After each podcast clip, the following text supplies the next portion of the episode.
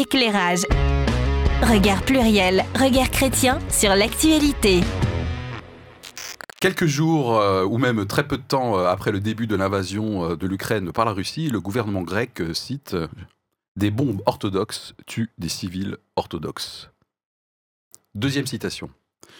Ce qui se joue, c'est le salut de l'homme, sa place aux côtés de Dieu le Sauveur. L'enjeu est de préserver les terres russes des forces du mal. Je viens de citer Kirill, le patriarche de l'Église orthodoxe de Moscou, 75 ans. Alors, quoique déjà ancien, le schisme entre le patriarcat de Moscou et le patriarcat de Kiev, Kiev étant la capitale de l'Ukraine, est désormais béant, ce schisme. Alors ça, en revanche, je pense que c'était la partie la plus simple à comprendre pour le sujet euh, du jour, parce que peut-être éventuellement on peut y voir euh, un défense de souveraineté de part et d'autre. Alors le monde orthodoxe euh, pour, pour nous, et pour vous qui nous regardez, qui nous écoutez, est sans doute peu connu globalement hein, ici en France, et la réalité sur le terrain là-bas, en tout cas dans le monde un peu plus oriental, semble très très très très complexe, au point de se demander est-ce que c'est un bazar religieux, en plus bien sûr des autres aspects de la guerre? C'est la question à laquelle nous allons essayer de répondre euh, aujourd'hui. Dans quelle mesure on y comprend quelque chose? Et dans quelle mesure peut-être il y a des lignes forces qui sont assez habituelles finalement et rien de nouveau sous le soleil? Mais avant de se poser la question, bien sûr, on va faire notre petit tour de table. Et puis, et puis, euh, je nous apprends à tous qu'au moins aujourd'hui, nous allons apprendre un nouveau mot, en tout cas moi, autocéphale. Voilà. Si jamais on termine l'émission sans avoir donné cette définition, vous nous faites un petit coucou. Je ne sais toujours pas ce que ça veut dire autocéphale, mais à la fin de l'émission, on devrait savoir qu'est-ce que c'est l'autocéphale avec son dérivé autocéphalie. Et ça n'a rien à voir avec une migraine sévère. c'est ça. Quoique, en étudiant la question. Euh, voilà. Ah ben justement, en parlant de migraine, un petit tour. Le sujet, quand il est arrivé dans votre boîte aux lettres, votre réaction? Oh là là Anita, voilà, bah, bah oh là là, suivant C'est quoi, ça t'a pris la tête? Voilà, prise de tête, oh là là, il va falloir que j'étudie la question là. Ouais, ok. Bah, ah bah oui, c'est limité comme réponse. Elle, répond tout à fait, euh, David, le sujet. Euh, ouais, c'est en fait, euh, je trouve que c'était un angle que finalement on n'avait pas trop abordé et pourtant qui est assez vertigineux effectivement. Euh, de se rendre compte euh, des différences qu'il peut y avoir entre l'Orient et l'Occident, et en fait, euh, effectivement, de se rendre compte qu'on le connaît mal et qu'il y a certainement des moteurs internes qui sont très importants là-dedans et qu'on ne soupçonne pas, qui, et qui expliquent ce qui se passe aujourd'hui. Mm. Ok, et on termine avec le, oui. Et le petit eh nouveau, bah le petit nouveau, voyons. Le Joker, le Joker, mais pas le Joker, le méchant dans, dans le, gentil. film, le gentil. C'est le gentil. Le gentil, c'est le gentil Joker. C'est ça. Moi, je crois que je ferai un, joyeux mix de, vos deux réactions. le, côté, effectivement, euh, tiens, cette situation euh, si complexe, on l'a on la, connaît si peu, on, l'appréhende si mal, euh, et là, d'un seul coup, on découvre tout d'un coup, et, et euh, bref. Le dernier moment pour toi. enfin bref, cette, sensation de, de, la partie émergée de l'iceberg, donc que tu disais un petit peu, euh, David, et, et en même temps, effectivement, ce, ce, côté aïe, migraine pour le, pour le coup, la vache, un sujet, je ne savais pas si j'avais tellement envie de le traiter. Qu'est-ce que c'est joliment dit. Bon, alors moi qui ai pondu quand même le sujet, euh, c'est après un accouchement un peu, un petit peu euh, difficile. Euh, je me suis dit, waouh, c'est un sujet qui va me prendre la tête, mais quand même, j'étais très content de l'angle trouvé. puisque l'angle, c'est pas est-ce une guerre de religion, c'est pas la question qu'on se pose aujourd'hui. Est-ce dans quelle mesure est-ce un bazar religieux, en tout cas pour nous, avec nos yeux d'occidentaux? Donc voilà. Donc finalement, le sujet sur le papier me plaît, me plaît bien. Après, dans la préparation, c'était un petit peu chaud quand même. Hein. Mmh, c'est ça qui est intéressant. Et peut-être c'est ce qui rend la chose intéressante. Euh, juste avant les faits et contextes qui seront abordés aujourd'hui par, euh, par David, voilà, je suis un petit peu perdu, parce qu'il y a eu quelques mouvements ressources humaines euh, dans les dernières heures. Eh bien, la confession, avec un petit jingle, si la régie le veut bien. Éclairage. Regard pluriel, regard chrétien sur l'actualité. Alors je vais commencer bizarrement. La guerre, c'est ringard. c'est donc, je sais, non, c'est pas, non, non, je suis pas à côté du sujet. Donc, c'est par cette déclaration naïve, d'accord, hein, mais qui m'obsède depuis le début des conflits entre la Russie et l'Ukraine, que commence donc ma confession. Bien sûr, je sais qu'en utilisant ce terme de ringard, je suis déjà moi-même ringardisé. Tant pis. Quelle que soit la manière de le dire, la guerre sur le territoire européen, même si la Russie n'a que 25% de son territoire en Europe pour du vrai, me rappelle des vieilles histoires. les siècles passés, les luttes pour gagner une couronne, ouvrir de nouveaux chemins commerciaux ou disposer de nouvelles terres. Et voilà que par-dessus le, marché, on nous rajoute un peu de guerre de religion. Waouh, j'ai l'impression d'être plusieurs siècles en arrière. Je me suis donc plongé dans le sujet. Vous aurez bien compris, chers bien. amis, que pff, il a fallu travailler la question. D'abord, comprendre donc le fonctionnement de l'Église orthodoxe. Et puis en ce faisant, je découvre qu'il y a eu effectivement un schisme entre l'Église ukrainienne et l'Église russe il y a déjà quelques années.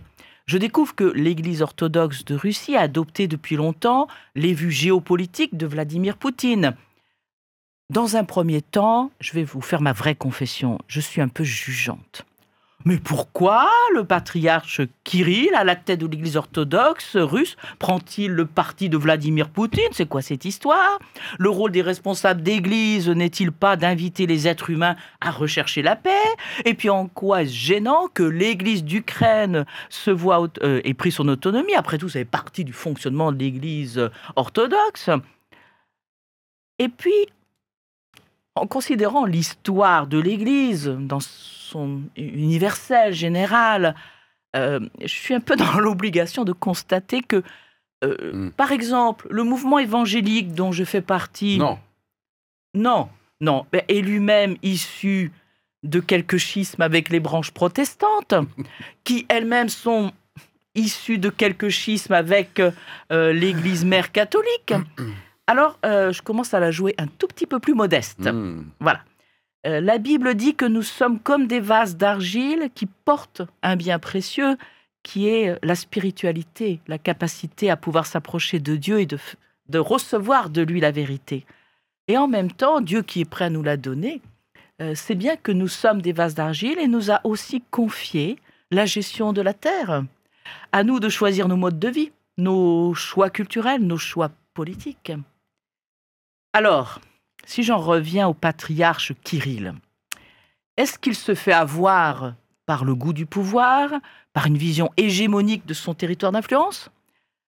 À moins, à moins qu'il n'ait pas d'autre choix que de naviguer entre plusieurs obstacles et qu'être aux côtés de Poutine, c'est peut-être la meilleure chose pour lui actuellement, à moins qu'en réalité, il n'ait peut-être aucun choix. Mhm. Mais je pense que nos échanges vont nous éclairer. Merci. En tout cas, dans cette confession euh, par Anita, euh, pour ceux qui ont été particulièrement attentifs, j'espère que vous en faites partie. Il y a déjà pas mal d'éléments de, réflexion et, euh, et d'arguments. On a changé un peu le plateau, du coup, je sais plus où est la caméra centrale. c'est à gauche, c'est à droite. Au secours, il n'y a pas des petites lumières. C'est à rouges droite, là. nous Ah, vous avez vu, le sujet déboussole tout le monde et on ne sait même plus où sont les caméras. Mais nous savons que vous, vous nous regardez, nous écoutez. Merci à vous. Voilà. L'avantage quand je mets des lunettes de soleil, c'était le cas de la dernière émission, c'est qu'on voit pas où je regarde à peu près. Voilà, bon bref, c'est un coup à voilà, dire. Euh, pour euh, nous poser euh, la question dans quelle mesure c'est un bazar religieux, c'est complexe, au contraire, on peut en trouver des, des lignes de force. Quelques éléments de fait et contexte qu'on pourra compléter le cas échéant. David, c'est ton tour. Donc euh, cette émission, euh, comme on le dit, c'est l'occasion d'une plongée vertigineuse euh, dans l'histoire de l'Orient et de l'Occident, car c'est l'histoire de l'Empire romain devenu chrétien au IVe siècle. Oula. Au 5e siècle, Rome, affaiblie, n'arrive plus à administrer son empire euh, de l'Occident à l'Orient. L'empire byzantin est devenu à ce moment-là autonome et Constantinople en est devenu le centre de commandement. La chute de Rome en 446 euh, par les invasions euh, barbares marque cette lente décadence de l'empire romain d'Occident. Et au XIe siècle, donc euh, la séparation entre l'Église catholique latine d'Occident, de Rome, et l'Église orthodoxe grecque d'Orient byzantin de Constantinople Mhm. est marquée par ce schisme de 1054. Constantinople, donc actuellement la ville d'Istanbul en Turquie, avec sa magnifique euh, basilique Sainte-Sophie, a même été pillée par les Vénitiens lors de la quatrième croisade au XIIIe siècle. Je devais aller normalement euh, en Orient, mais ils ont fait un mauvais détour. voilà. Donc ça, ça, ça a bien tendu les, les relations. Et en 1453, la chute de Constantinople, ce dernier bastion de l'Empire romain d'Orient qui est tombé sous les coups de l'Empire romain euh, de l'Empire euh, Ottoman. ottoman, les Vénitiens se décidant trop tard à leur venir en aide. Ils auraient pu, c'était, ça s'est joué à pas grand-chose. Donc l'Église orthodoxe a un fonctionnement éclaté, avec de grandes églises, des patriarcats, donc autocéphale, c'est-à-dire avec un grand pouvoir de décision autonome. Wow, ça y est, on a notre définition et c'est venu à la, Ah. quoi, à la dixième minute? What? Et donc euh, le patriarcat de Constantinople est égal aux autres patriarcats, il y en a une dizaine dans le monde, euh, est égal aux autres, mais avec un statut moral spécial, ce qu'on appelle le primes inter pares, qui Waouh garde donc une certaine autorité sans avoir aucune pouvoir de, aucun pouvoir de décision. Venons-en à l'Ukraine et à la Russie. Donc en 2019, le patriarcat de Constantinople, donc ce- cette autorité un petit peu morale, a reconnu officiellement le nouveau patriarcat d'Ukraine, qui forme l'Église orthodoxe d'Ukraine, métropolite de Kiev et d'Ukraine, est désormais donc autocéphale, donc indépendante. Indépendante de qui? Oui, eh bien, question. euh, de l'Église orthodoxe ukrainienne qui est rattachée au patriarcat de Moscou et qui continue à exister, donc euh, ils se font un peu la concurrence.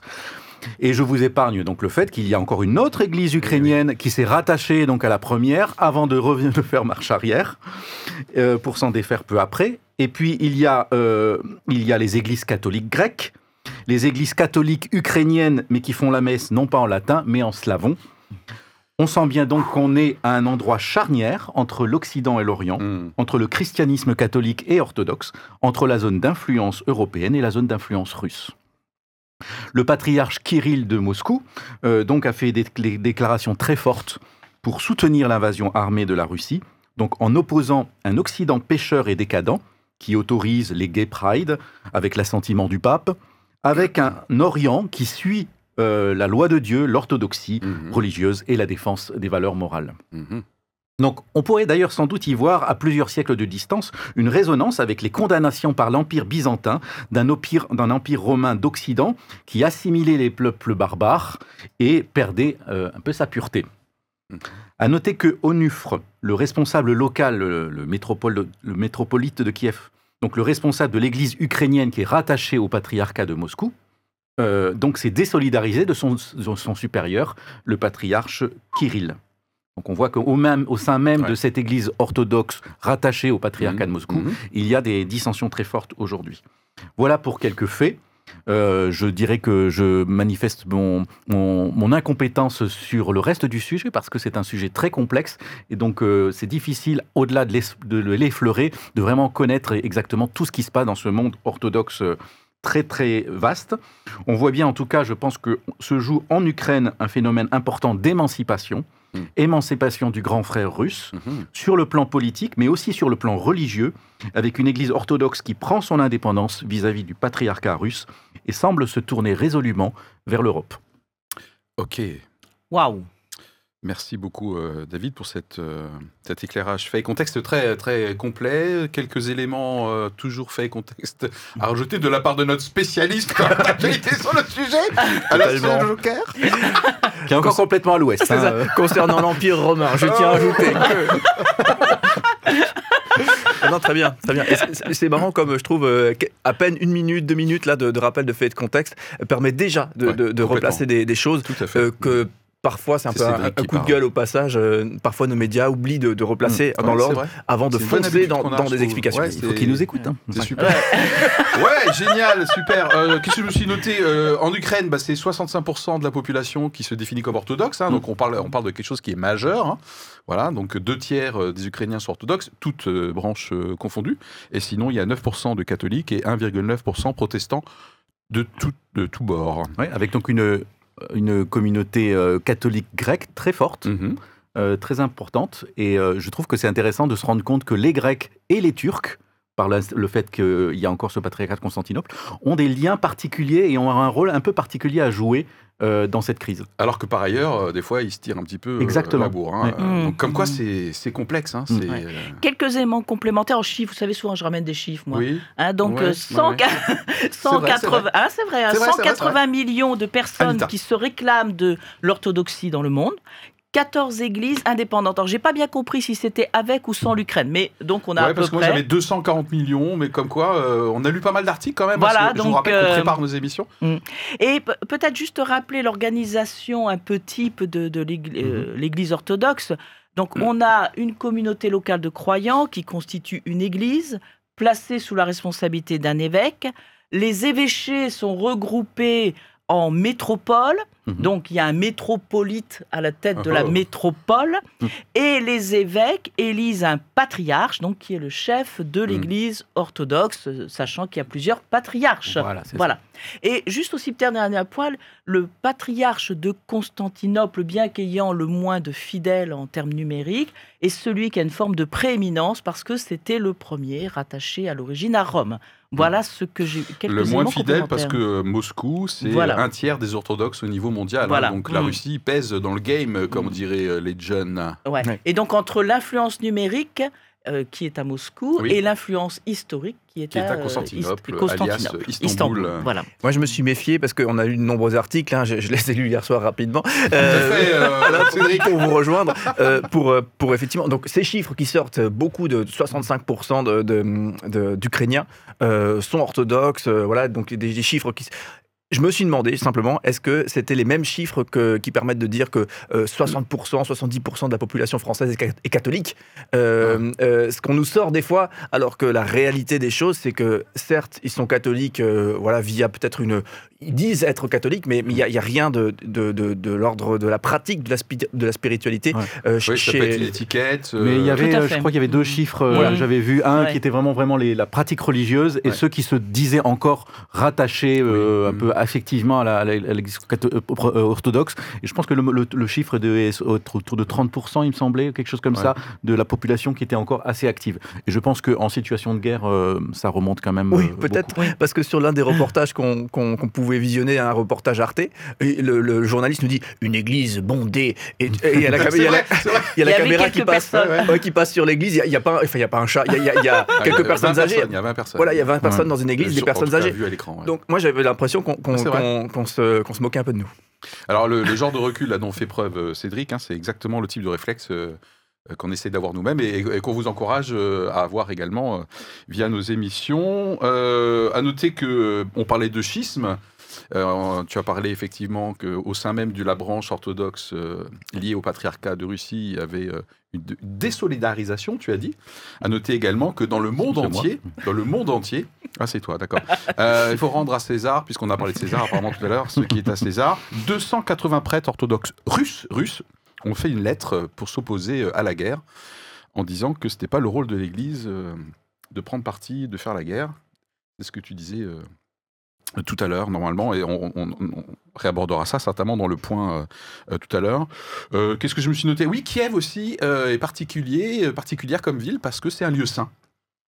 pour Ah le oui, monde vrai, orthodoxe. Alors, j'ai pas trop Mhm. compris, malgré ma préparation, quelle était la nature euh, qui donnait ce lieu saint, mais je crois que c'est un tombeau, il me semble. Oh, il doit y avoir quelques Il, reliques. il oui, doit y avoir quelque chose. En tout cas, Kiev est un, est un lieu chargé de symboles très très important dans le monde orthodoxe. Donc il y a aussi certainement un- dans le monde slave orthodoxe en tout cas. Voilà.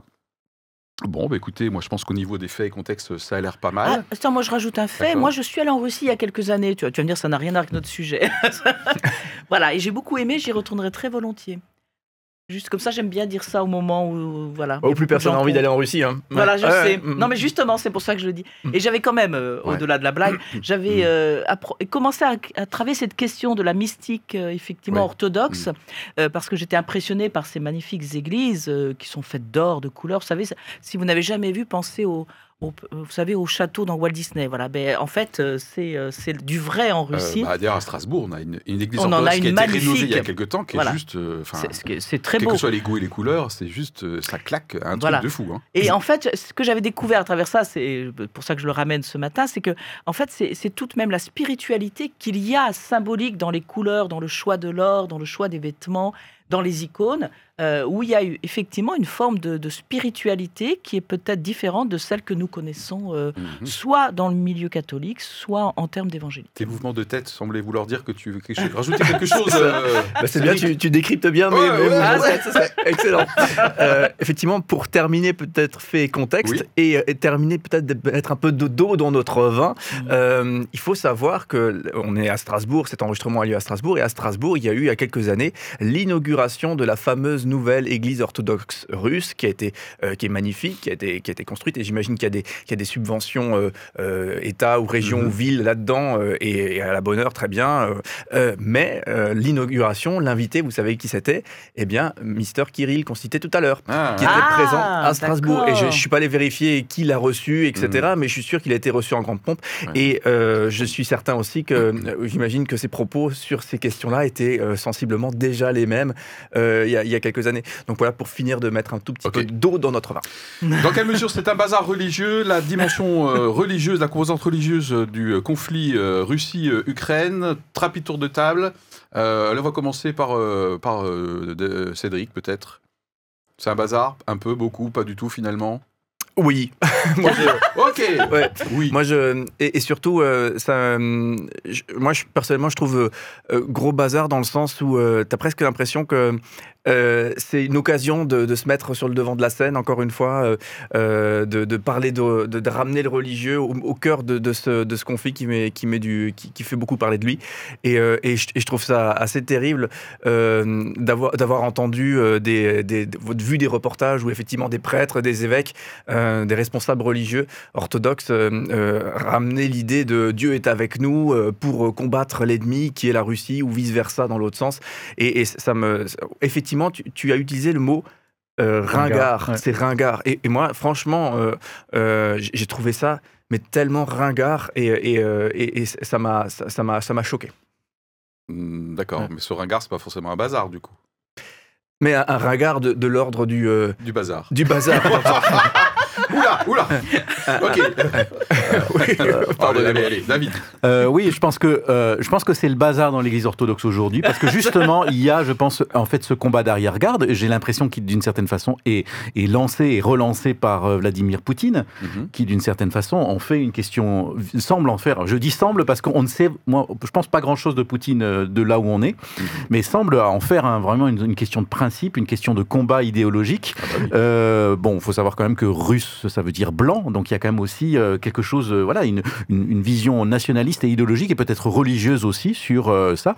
Et donc ça, fait une émulation dans le monde orthodoxe. Et peut-être, comme tu dis, c'est peut-être un, combat d'arrière-garde parce que si ça se trouve, ça ne touche plus beaucoup la population au quotidien, mais simplement, voilà, sous les ors et les dorures de l'Église orthodoxe, voilà, il y a des luttes de pouvoir qui, semblent se faire, qui ont peut-être quand même réussi à déclencher une guerre quand même aujourd'hui. Donc euh, c'est peut-être d'arrière-garde, mais finalement, euh, il y a encore un pouvoir mobilisateur qui visiblement a eu un impact euh, assez fort au, au plus haut sommet de l'É- l'État russe pour provoquer une invasion euh, assez catastrophique, euh, je pense, pour l'État russe et pour les- le patriarcat de Moscou euh, à, à- à terme. Anita? Euh, oui, c'est- oui, c'est quand même le bazar parce que je me dis comment euh, euh, les orthodoxes, euh, est-ce que ça leur suffit de se retrouver derrière une- l'une ou l'autre bannière Point d'interrogation. Et, et- et aussi, là, au- au-delà de la question du bazar, ce qui m'a surpris quand même, c'est dire comment ça, ça fait des, des décennies qu'en Russie, où l'ex-URSS a essayé de supprimer la religion, et tout d'un coup, elle réapparaît, enfin pas tout d'un coup, c'est c'est Mm. faux, hein, Mm. euh, elle est aux côtés du pouvoir russe. Enfin, euh, waouh, C'est vrai. il y a de quoi ne plus rien y comprendre, même Mhm. si nous comprenons qu'en fait c'est bien les luttes de pouvoir et que en fait on fait euh, comment on appelle ça feu de tout bois, c'est-à-dire que bah, si la religion peut être utile au pouvoir en place, eh bien utilisons-la. Ok, si la régie est prête, juste après que je parle, euh, lancer le, le- un petit jingle que j'ai oublié, du coup. Euh, moi, me concernant, j'aurais tendance à dire, euh, oui, oui, c'est clairement le bazar. D'ailleurs, quand j'ai commencé à plonger dans les ressources pour l'émission, je me suis dit, oh, waouh, dans quel sujet? Et finalement, et finalement, je pense que c'est pas tant le bazar que ça. Si je prends euh, comme définition pour bazar, euh, lu- endroit où se retrouvent pêle-mêle euh, plein d'objets hétéroclites, etc. Moi, c'est ce que je défendrais comme opinion. Euh, j'ai l'impression que finalement, rien de nouveau sous le soleil. On retrouve toujours les mêmes associations, religion, nationalisme, voilà, etc. Bon, voilà. Donc finalement, ça revient à des choses relativement simples et déjà connues par le passé. Donc pas tant le bazar que ça. D'après mon opinion, jingle, s'il vous plaît. Éclairage. Regard pluriel, regard chrétien sur l'actualité. Allez, on commence quand même par euh, quelques, euh, quelques éléments de réflexion, comme quoi, si, si, euh, Philippe, c'est quand même, quand même sacrément le bazar. Et après, on verra quelles sont les lignes forces éventuelles qui sont pas si surprenantes que ça, finalement. C'est le bazar. On a déjà posé pas mal d'éléments là-dessus. Moi, je dirais que c'est le bazar en particulier parce que tout s'entremêle. La nationalité, le territoire physique, euh, la, la religion d'origine, euh, l'histoire. Donc c'est quand même, euh, désolé, je vais prendre un gros mot, mais multifactoriel, quoi. Il faut placer ce mot en général dans une émission, il paraît que ça fait bien. voilà. Donc, multifactoriel, euh, avec autocéphale, bon là on est déjà à un autre niveau. Non mais vraiment, c'est quand même multifactoriel et euh, des visions, tout s'entremêle quoi. hein. C'est vraiment assez impressionnant. Donc oui, je pense qu'en partie il y a vraiment un grand bazar et ton recul historique était très important. Mm. Je trouve pour nous remettre en ligne comme quoi, waouh, il y a des enjeux, des lignes de fracture diverses, euh, des anciennes. histoires Mm. très anciennes, Mm. très anciennes. Donc c'est multifactoriel et ça peut donner vraiment un sentiment de, de complexité et de bazar, quoi, de grande diversité. En tout cas, voilà. Là, aussi, ça peut être le, euh, le bazar et de façon très préjudiciable. C'est que on- forcément, en, en Ukraine, on voit que euh, les, les prêtres sont aux côtés, mais je dirais normal, de la population et de l'armée, essayent de, de, bah, de, de développer l'aide caritative, de Ouais. préparer à Mhm. manger, de fournir des vêtements. Et ça, c'est tout à fait normal. Je veux dire, dans tout pays, tout chrétien va essayer de secourir. C'est à minima ce que nous, nous pouvons faire, c'est essayer de secourir l'autre. Bon, Donc la dimension sociale, on va dire. voilà la dimension sociale, corps avec la société. voilà, humanitaire, et, et d'être aux côtés de ceux qui, qui combattent parce que c'est normal aussi. Euh, et et c'est en ça que ça peut faire bazar parce que ça peut aussi cacher ce côté Mm. euh, qui est euh, généreux, qui est normal et qui est engagé dans, dans le sens je suis avec toi là où tu es en peine. Donc tu veux dire qu'en fait, en gros, je peux très bien, moi, être un, un- une, une autorité religieuse orthodoxe euh, en, en Ukraine qui est plutôt d'habitude, euh, moi j'aime bien euh, le patriarcat de Russie, mais je, je vis quand même en Ukraine, euh, mes fidèles sont ukrainiens, et moi je vois que là, la maison à côté, elle a été explosée, donc du coup, bon, voilà. Et Voilà. du coup, il y a peut-être un schisme aussi intérieur. Euh, chez la personne, en disant ben voilà, je suis tiraillé entre ce que je pensais jusqu'à maintenant, ce que Bah, je le- vois à ma réalité. Voilà. Mm. Et le donc, métropolite là, voilà. Onufre, euh, ben, je pense que lui, il est vraiment dans un cas de conscience terrible parce qu'il est encore rattaché. Il est encore euh, rattaché à l'église, Bah ouais, au patriarcat de Moscou. Euh, il est un peu en concurrence avec la nouvelle église orthodoxe ukrainienne indépendante. Et euh, voilà. Et donc, je pense que là, il, je sais pas qu'est-ce qu'il doit se dire. Est-ce que je rejoins l'autre église? Est-ce qu'on fait un, on refait un schisme? Enfin, voilà, ça va être le bazar quand même dans les prochaines années au niveau euh, patriarcat quand même. hein. Ouais. Ça, ça va. Et moi, je, je, je surabonde euh, en disant que c'est le bazar. et, et je me dis que euh, quelle est encore l'image qui est construite de la vie chrétienne?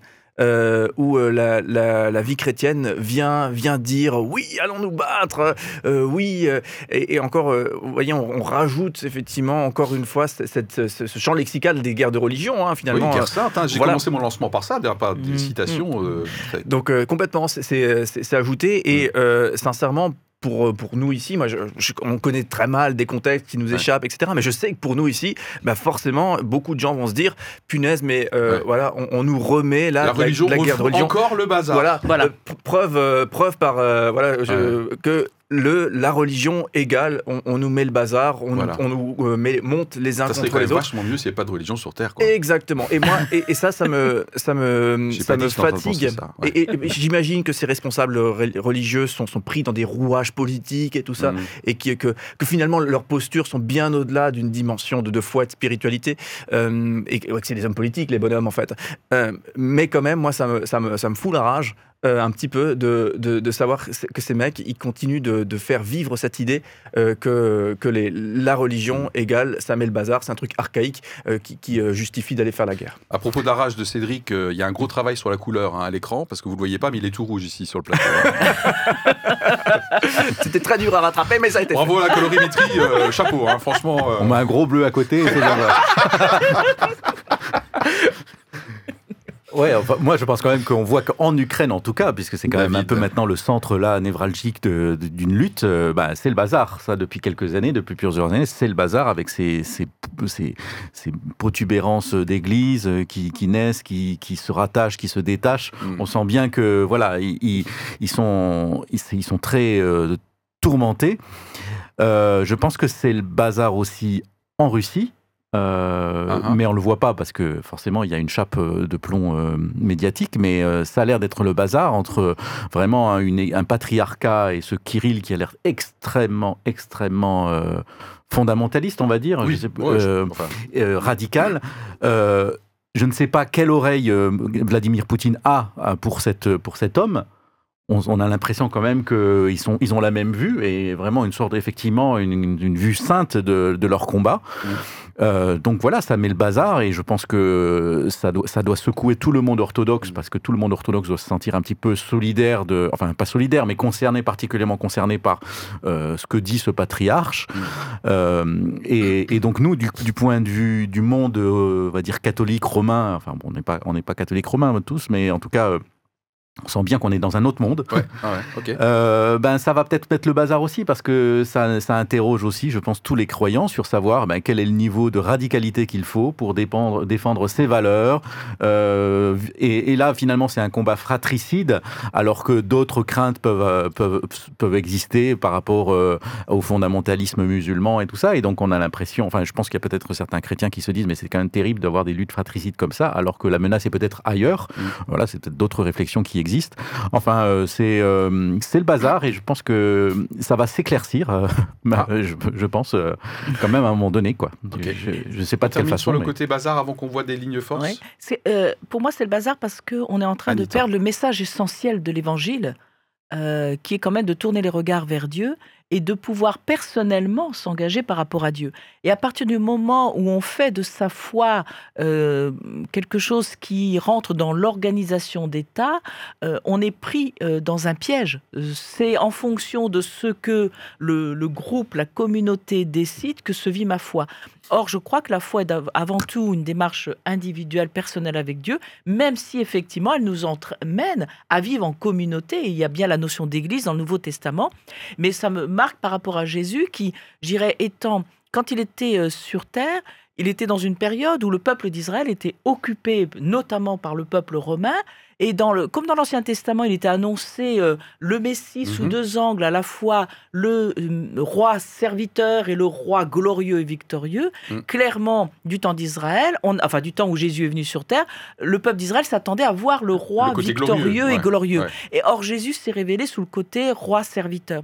Et je me demande si dans ce- de cette manière de gérer la, la crise actuellement, on n'est pas en train d'essayer de développer un roi glorieux et qu'on en oublie le roi serviteur avec lequel on doit rentrer en relation ça, rapporte- première. ça ramène encore de Mm. la confusion par rapport au message fondamental, Voilà, euh, ça. en tout cas euh, biblique. On, on tel que- oublie quel est l'essence du, du message. Ok. en fait. Y a-t-il maintenant, euh, deuxième partie, des lignes forces quand même, euh, des choses qui ne sont pas nouvelles sous le soleil et finalement, derrière le bazar apparent, il y a quand même euh, voilà, bah, des choses qui existent euh, depuis toujours, euh, qu'on peut déplorer, qui ressurgissent à l'occasion de cette invasion d'Ukraine par, la Russie. Bah, on l'a déjà, déjà dit, hein, il y a le, le réflexe nationalisme, l'association religion-nationalisme, et apparemment Vladimir Poutine, euh, par conviction personnelle, je n'en sais rien, ou par euh, simple calcul stratégique euh, politique, remet en selle effectivement la, la religion pour l'aider dans sa vision du monde. Donc ça, j'ai l'impression que c'est pas très nouveau. Ouais, Voilà. pas, pas nouveau du tout, même. Ouais, hein, et voilà. c'était un peu le, le motif de ma, de ma rage de, de- de tout à l'heure.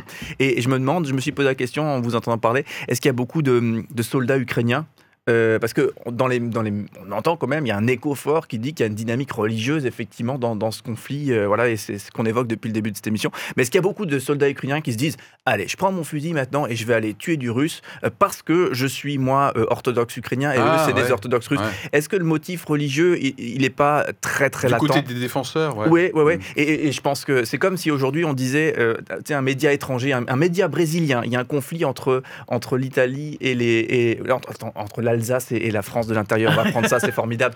Et le, le, Oh là là. le, le média brésilien vient et Le dit. Don Balsas. Voilà, c'est ça, le don Alsace. Et il dit, et il dit c'est des- parce que c'est des protestants, il y a beaucoup de protestants en Alsace, et du coup, euh, effectivement, ils veulent se rattacher à l'Allemagne.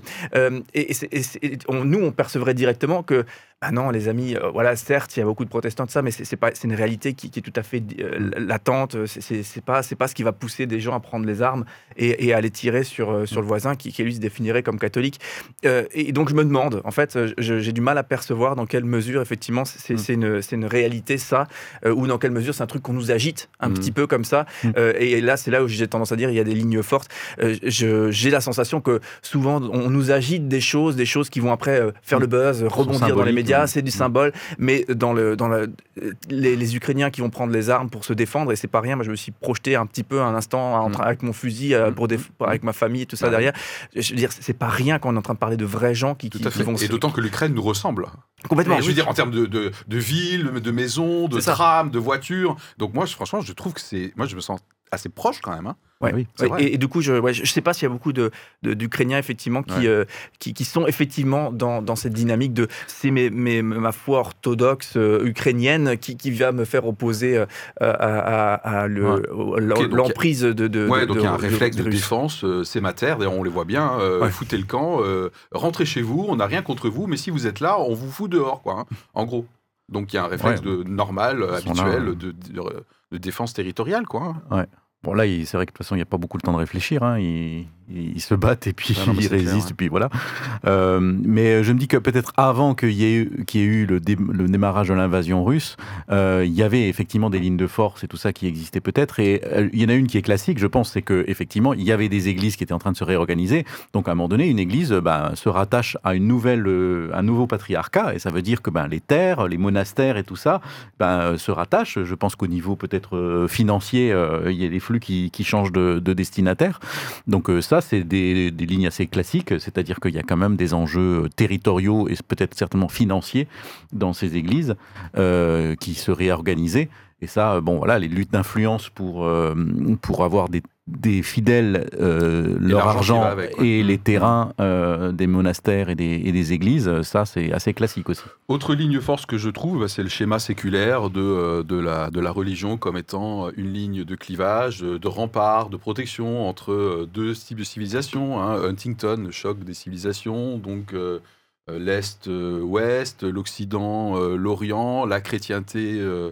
Euh, voilà, donc j'ai l'impression que pour moi, c'est pas si bazar que ça. Il y a des grandes lignes euh, séculaires de euh, vision du monde, les forces du bien d'un côté, les forces du mal de l'autre. Il y a des accents un peu, je dirais, messianiques quelque part, bon, qui sont pas, qui sont pas nouveaux, je trouve. Oui, et puis je pense que pour, pour certains, c'est peut-être pas, entre guillemets, aller tuer l'orthodoxe russe, mais c'est d'être soutenu par le pope, par le prêtre, euh, par l'Église, je pense que ça peut pour certains jouer très fortement, dans le sens non pas de renforcer l'agressivité, mais d'être rassuré, voire consolé, d'être soutenu. Euh, dans, au moment de la guerre et de la crise, euh, on a aussi besoin d'avoir la parole qui nous parle de Dieu, qui nous parle de la foi, qui nous parle de, de choses qui vont nous dépasser. Je pense que c'est utile. C'est pas pour rien que les aumôniers militaires sont tellement importants aussi alors quelle que soit, le, leur ah religion. Mmh. Euh, voilà, moi je, donne juste souvent l'exemple de mon père qui ne connaissait rien à Dieu, ne voulait rien entendre parler de Dieu, mais n'empêche que quand il parlait, euh, euh, comment dire, des, de, de sa mort, de son enterrement, etc. De, ce, de quoi il parlait Il disait, mais il parlait d'aumôniers militaires. C'est-à-dire qu'il avait un profond respect pour les aumôniers militaires en disant, ceux-là, ils sont avec nous. Voilà. Donc, ça parle aussi, je crois. Donc les besoins d'accompagnement de l'être humain, voilà, en, ça. en particulièrement extrêmement difficile, euh, restent, reste reste assez universel en fait. Voilà, hein, c'est ça. Et, du coup, ça vient nous, nous chercher. Euh. Et il y a peut-être quelque chose qui devient peut-être caricatural, mais ça répond peut-être aussi à un besoin de l'âme. Bah justement, hein, c'est euh. un peu le, en quelle mesure ça résonne en nous, Alors, euh, chrétiens ici. Alors, ouais, moi j'avais envie de dire, là, il y a quelque chose de classique, c'est euh, cette notion de lutte du bien et, du mal. Euh, mais pourtant, euh, là, c'est quand même assez inédit. Enfin, inédit, je ne sais pas si c'est inédit, mais en tout cas, c'était insoupçonné. moi, je ne le voyais pas, et je pense que ça mm. le fait voir. C'est que là, c'est quand même une lutte du bien chrétien contre un autre bien chrétien, mal chrétien c'est quand même surprenant. C'est-à-dire que, euh, voilà, on n'avait pas, on n'imaginerait pas que ça serait qu'une grande église euh, se verrait comme ennemi euh, le plus urgent. Un monde occidental qu'elle juge comme chrétien. Pour clarifier, peut-être, c'est parce que l'Ukraine est vue comme étant voilà ce que ça donne lorsqu'un pays qui faisait partie de l'ancienne URSS devient sous l'influence décadente, hein, tu des mots qui ont été cités tout à l'heure, de l'Occident et euh, du coup qui perd son âme quelque part. Nous, nous sommes les seuls à préserver. Et Oui, et c'est impressionnant parce que on- à un moment donné, après la chute de l'URSS, du mur de Berlin et tout ça, il y a eu à un moment donné un mouvement comme ça d'un jeune Vladimir Poutine qui venait euh, de prendre la succession de Boris Eltsine, de euh, ben, d'essayer de rentrer dans le camp occidental, peut-être même de, rejoindre l'OTAN, de Ah. voilà. Et puis on, il y a eu, euh, ça n'a pas marché. Enfin, ça s'est pas fait pour plein de raisons, certainement économiques, ceci, cela. Mais il y a peut-être quand même des lignes de fond qui, qui ont fait obstacle à ça. C'était vraiment cette sorte de vision de ce que c'est que la modernité occidentale Mhm. et de quelle façon est-ce que la Russie se sentait prête à, à- à le rejoindre. Et en fait, euh, la modernité occidentale qu'ils ont adoptée, c'est d'avoir des oligarques euh, euh, riches, euh, très corrompus et très riches, euh, qui, qui utilisent tout le capitalisme, toutes les ficelles du capitalisme pour s'enrichir. Mais peut-être que fondamentalement, dans la, vision du monde et des valeurs morales, eh ben, ils en étaient quand même très éloignés. Et cette ligne de fracture s'est peut-être creusée de façon invisible sans qu'on le voit. Et là, elle, surgit avec un patriarche comme ça, complètement... euh, entre guillemets ringard, en tout cas de, notre point de vue, je pense, euh, pour dire des choses, mais qui peut-être parle beaucoup aux Russes aujourd'hui, euh, dans cette hésitation à savoir dans quel monde ils veulent aller. Et donc ils vont même à plus se rapprocher d'un monde chinois qui est quand même euh, qui a l'air quand même assez lointain que euh, de d'un monde occidental, euh, voilà, qui est quand En même. tout cas, les deux semblent partager c'est des lignes de fracture assez, impressionnantes. Ouais. vis-à-vis de l'Occident. Mais comme, comme dit, là on est en train de parler de choses, je, je pose des questions et en même temps je garde cette hypothèse de, de Cédric que si ça se trouve ce sont simplement des vieux chiffons qui sont agités, mais que finalement dans les populations, dans la population générale, euh, les gens veulent, euh, veulent le Ok. progrès. Cédric, on approche de la fin. Ouais, le, euh, en mode, De il n'y a, y a rien de nouveau euh, sous le soleil aussi. Il y a rien de nouveau sous le soleil, euh, rien ne change. Moi, je suis choqué de, de voir à quel point encore il y a une sorte d'échiquier mondial avec des, des gens, euh, on- des- les États-Unis qui sont bien sûr, ont leur part de responsabilité là-dedans, et tout le monde place ses pions, réfléchit, stratégie et tout ça. Et puis j'entends énormément dire, pourquoi je dis ça euh, L'Ukraine, à la fin de la chute de l'URSS, euh, a été euh, bien identifiée comme zone qui ne pouvait pas rentrer dans l'OTAN. Et c'est pour ça qu'aujourd'hui, les Russes, ils sont, ils sont vénères, ils sont, ils sont Ok. fâchés. Et- mais, mais attendez, les amis, c'était il y a 40 ans. maintenant, le droit des peuples à disposer d'eux-mêmes et tout ça. Il faut arrêter de nous dire bah oui, c'est normal que les, les, les Ukrainiens ils puissent pas rentrer. Ouais, 30, pardon, je fais un mauvais calcul. Il faut arrêter de, de, de nous sortir des, des vieux trucs avec des, des gars qui ont fait un échiquier mondial et qui, et qui commencent à, à- à dire que c'est comme ça que ça doit être et, que, et qui ont des stratégies de dingue et tout ça. Mm. ou- mais, mais, mais c'est quoi ça? Je veux dire, vois, je, veux dire, je crois que les, les- nous, on n'a plus envie de vivre comme ça. ça, ça c'est ringard et, et ça nous intéresse pas. Pour Mm. terminer notre émission, peut-être? Et, et en même temps, quand on y réfléchit Non, bien, euh, Non, non, on termine pas aujourd'hui. On termine pas aujourd'hui. monsieur. ce que je veux rajouter, c'est que nous sommes peut-être terriblement français et nous avons euh, euh, cet arrière-plan de la laïcité qui nous est rebâché depuis euh, quelques décennies maintenant. Mhm. Euh, or, si on regarde bien, il est question de religion euh, quasiment partout. Mhm. Et, et que, en fait, la guerre des religions ou la guerre peut-être entre le religieux et le non-religieux existe bien. Ouais. Qu'on le veuille ou non, quand on parle de l'islam, c'est de quoi, de quoi en parlons-nous? Quand on, dit, quand on parlait de Donald Trump et de l'influence du mouvement évangélique derrière lui, quand on parle de l'élection d'un président euh, au Brésil qui a été faite par le mouvement, euh, soutenu par le mouvement évangélique, de quoi parlons-nous? On parle bien en fait de foi, de religion, qui est peut-être différente de la foi vécue par la personne. Mm. Donc en réalité, euh, il y a peut-être rien de nouveau sous le ciel. Ok. Bah, moi, c'est peut-être comme ça que j'aimerais euh, que j'aimerais terminer, en tout cas à titre, à titre personnel. C'est qu'à la fois, euh, ça m'encourage vraiment à respecter la séparation de l'Église et de l'État. Oui. Voilà, dans mes propres propos, je veux dire, hein, pas c'est un point de vue simplement conceptuel. Euh, voilà. Et en même temps, et en même temps, je te rejoins complètement. Je pense qu'on n'a jamais fini, euh, même si ça prend des formes euh, dégueulasses et ringardes, on n'a jamais fini d'avoir ces enjeux spirituels, ces besoins fondamentaux de l'être humain de spiritualité. Euh, et donc, ça sera toujours dans l'échiquier, euh, que ça plaise euh, ou non, la dimension religieuse, la foi, les besoins spirituels, les, même les enjeux spirituels euh, derrière. Donc voilà, c'est comme ça que j'aimerais terminer. Euh, David, Cédric. Euh, moi, je pense que ça, ça m'encourage, cette émission m'a encouragé à creuser historiquement euh, les racines de tout cela. Ouais. Et euh, effectivement, euh, l'aspect idéologique religieux, il, il peut être anecdotique, mais il peut être aussi très profond. Et je pense que ça vaut le coup de garder toujours un, un œil là-dessus. Ouais, et, moi, pour le- la spiritualité, euh, je- j'encouragerais à, à regarder à, à- à- au- à l'essentiel, à la, à la proximité, à l'autre. Euh, là où parfois on a tendance, on, on veut prendre des grandes postures, etc. Mais souvent c'est se, placer en grand justicier, en détenteur de quelque chose qui a, qui a bien compris les choses et qui, qui va bien l'expliquer à l'autre.